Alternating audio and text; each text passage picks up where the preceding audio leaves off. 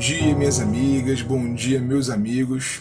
Eu sou o Saulo Monteiro e está começando mais um episódio do nosso Café com o Espiritismo. Como você está hoje? Eu espero sinceramente que bem, mas se não estiver, olha, faz parte do ciclo, não fique mal por não estar bem, viu? Nessa nova jornada que temos percorrido juntos aqui, Leon Denis nos leva pela estrada da evolução humana destacando aqui e ali as paisagens que marcadamente mudaram ao longo do tempo terreno. Hoje estamos no capítulo 4 do livro O Progresso, analisando como que as questões sociais vêm avançando. Mas antes de irmos aos trechos de Leon Denis, vejamos um pouquinho do olhar espírita para aquilo que nós estamos chamando aqui de progresso social ele me parece estar fundamentado lá no item 573 de O Livro dos Espíritos. Depois vocês conferem. Em que consiste a missão dos espíritos encarnados? Pergunta Kardec.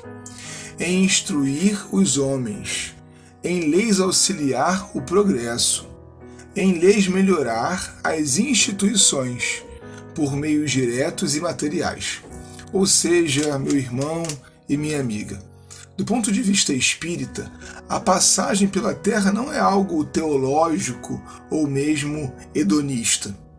Estamos aqui para fazer o progresso. Se pensamos em vida futura, é necessário antes lutarmos na vida presente, que aliás é o preparo do amanhã. Muitas vezes a gente se esquiva de certos assuntos práticos e materiais como se eles fossem proibidos, sabe? ou inconciliáveis com uma filosofia espiritualista, e definitivamente não são.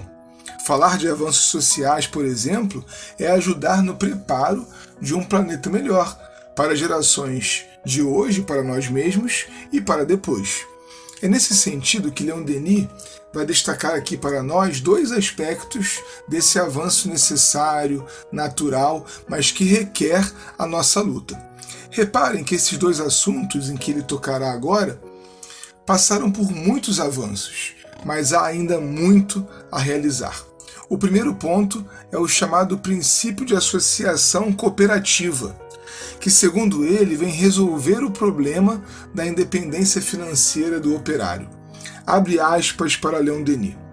As forças se agrupam, os capitais se associam, os interesses se unem e graças a esse grande movimento, a sociedade vê aumentar seu poder e seu bem-estar, avançando com um passo mais rápido para uma distribuição equitativa dos recursos após o trabalho de cada um.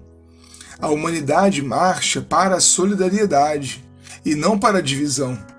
Essa grande ideia de associação germinou durante muito tempo na sombra. Atualmente ela começa a crescer trazendo seus frutos. Os trabalhadores não têm o que destruir, mas transformar. Eles têm a quantidade e a eleição. Se eles souberem limitar suas pretensões nos limites do direito e da justiça, o seu sucesso é apenas uma questão de tempo e de paciência. A vitória está assegurada num futuro próximo. Vejam vocês, essa defesa cooperativista que ele faz, em pleno auge da Revolução Industrial Europeia, tem uma força pujante. Ele está nos dizendo aqui que os sistemas econômicos, para serem adequados à sociedade, precisam pensar em todos e não numa só classe.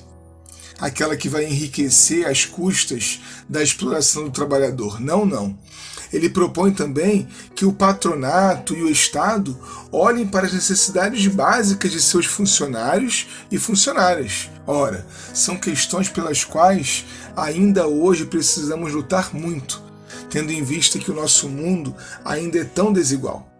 Mas, fazendo um outro destaque, Denis muda de assunto e vai nos dizer: a questão social não comporta somente a melhoria da sorte do operário, ela visa também a mulher, para quem uma instrução insuficiente, com base em superstições religiosas, tem o apoio dos representantes do passado.